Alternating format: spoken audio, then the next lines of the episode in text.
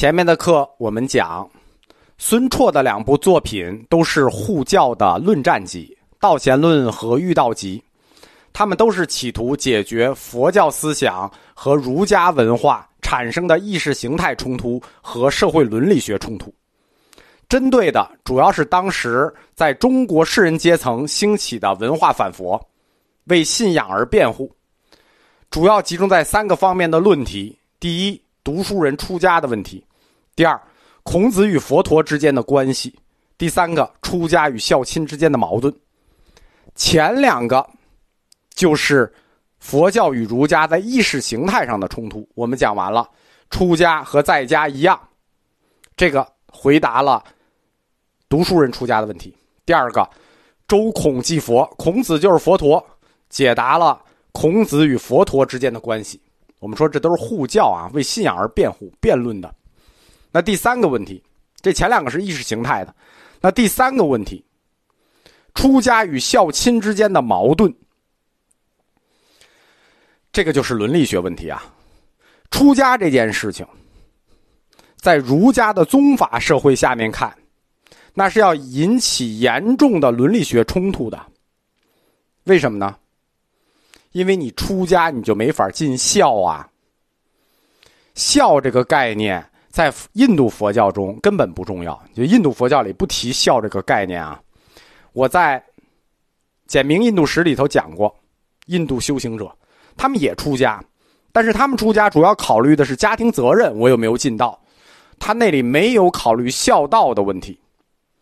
但是当佛教思想移植到一个新的文化环境中，就是移植到我们中华文化中，孝这个问题就将引发伦理学的争议，而且很大。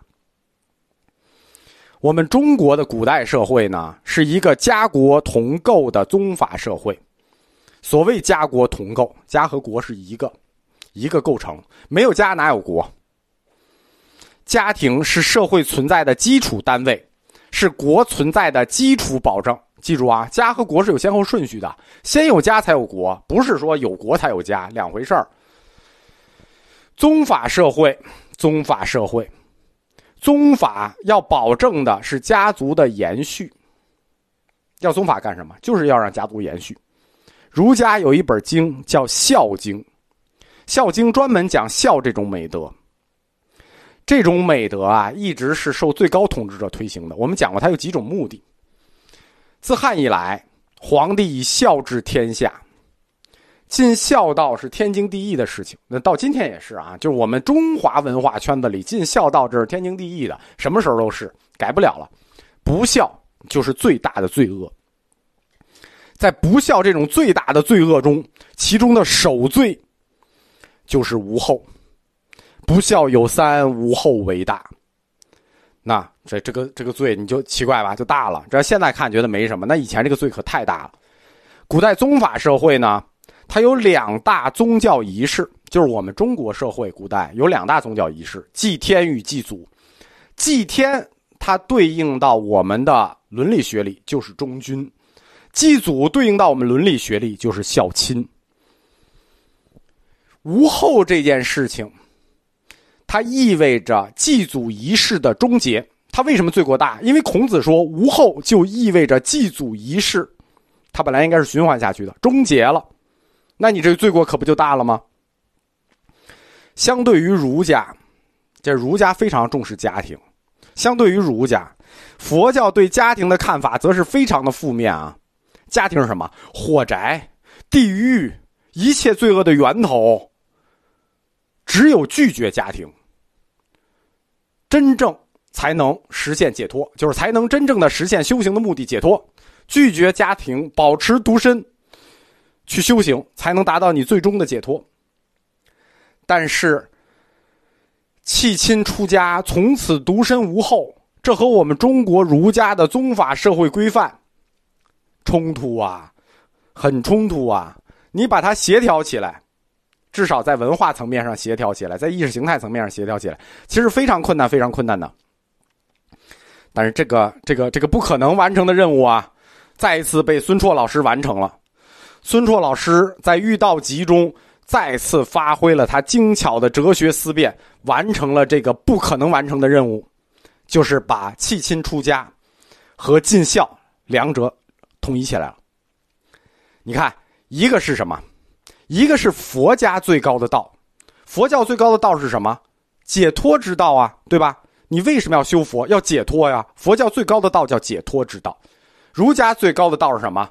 孝道啊！皇帝都以孝治天下，一个最高的解脱之道，一个最高的孝道。那这两个道怎么调和？我们刚才说调和儒家和佛家的时候，有一种方法是说他们是一体两面，对吧？周孔祭佛，那这个你怎么调和呢？孙绰老师给出了另一种方法，叫做一破一立。以反正一顺正，反正用来破，顺正用来立，一破一立，基本上完美的调和了佛教的出家与儒家的孝亲之间的伦理学矛盾，很精彩。我给大家讲一下啊。孙绰先给出了第一个观点，是反着一刀。他指出，儒家在不同的社会美德之间，自身也是有明显的对立的。孝道这件事。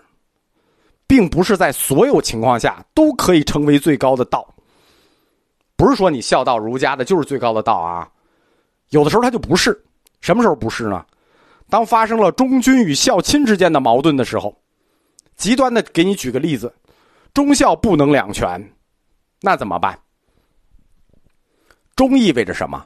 忠意味着为了君王的利益要牺牲自己的生命。孝意味着什么？孝意味着为了家庭的利益而保全自己的生命，对吧？你现在活着你才能尽孝啊。那忠为什么？忠你就顾不得在家里活着，你就得尽尽君王的忠，你就得牺牲啊。忠孝不能两全，咋办啊？那什么是儒家的最高道德标准？那当然是为了忠舍弃孝，对吧？忠孝不能两全，只能先尽忠后尽孝。孙绰这反着一刀，为了说明孝。在儒家的伦理规范里，并不一定是最高的道德，它有的时候就不是，它不具有最高道德性。如果它不具有最高道德性，那什么意思？反之，无后的不孝也不一定是首恶。比如他为了尽忠，他就无后了，你说他是不是首恶？你能说吗？即此说明，儒家对最高道德标准的评判，是一个因时因势的流动的标准。这叫反着一刀。接着，孙绰又给出了第二个观点，正着一刀。他指出，尽孝并不一定非要有后，非得生孩子是一种，对吧？你生个孩子出去还行，你生个孩子不出去怎么办？你生个孩子是罪犯怎么办？尽孝还有更有效率、更高明的方法，什么方法呢？他自己从《孝经》里给你找，《孝经·开宗明义章》里说：“身体发肤，受之父母。”什么意思？我们的身体发肤都是父母给的，父母和子女是一体的，有同一种肌肤，父母给的那就是父母的肌肤嘛，对不对？既然父母和子女是一体的，同气连枝的，那说明什么？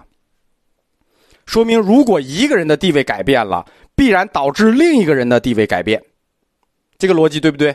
对吧？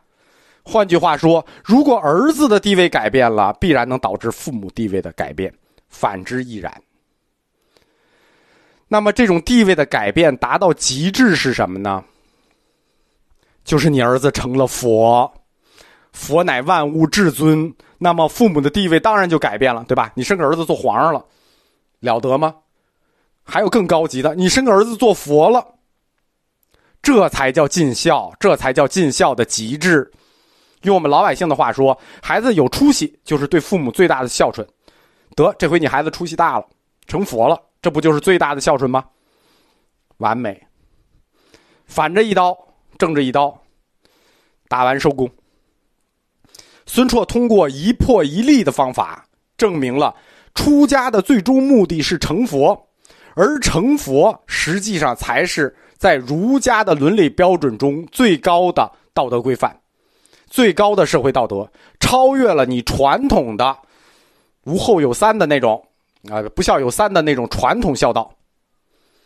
孙绰在护教辩论中形成的这一观点，就是儿子出家成佛才是对父母最大的孝，这一观点对后世影响极大，在很大程度上抵抗住了儒家以不孝为借口来反佛的这种攻击。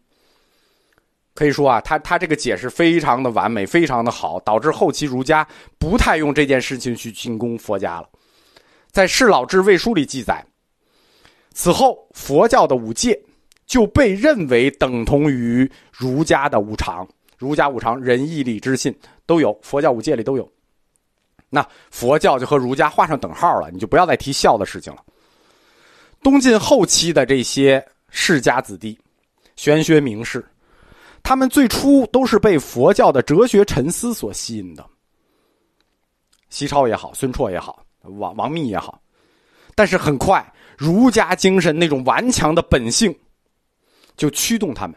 儒家那种本性是什么？铁肩担道义，长空万里行，为天地立心，为生民立命。就是他们学任何学说都要强调道德上的教化意义，所以。他们很快就要开始强调佛教在道德上的教化意义。儒家弟子就是这样。你展开西超的《奉法要》和孙绰的《喻道论》，可以明显的看出他们这种倾向，就是强调善恶有报、因果学说，强调周孔祭佛的明教理论。那主张修行佛教是为了什么？是为了道德上的慈悲、谦恭与清净。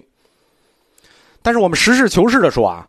佛教对于道德的教化作用，在中国文化上，它的作用是无可争议的，确实起到道德教化作用。这点在什么时候，历史发展到哪一天，佛教都是站得住的。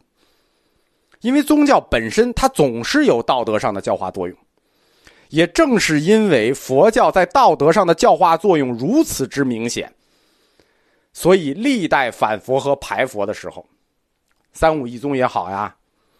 什么也好啊，绝大部分的知识阶层、士大夫、官僚阶层，即使在反佛中，也都是站在佛教这一边的。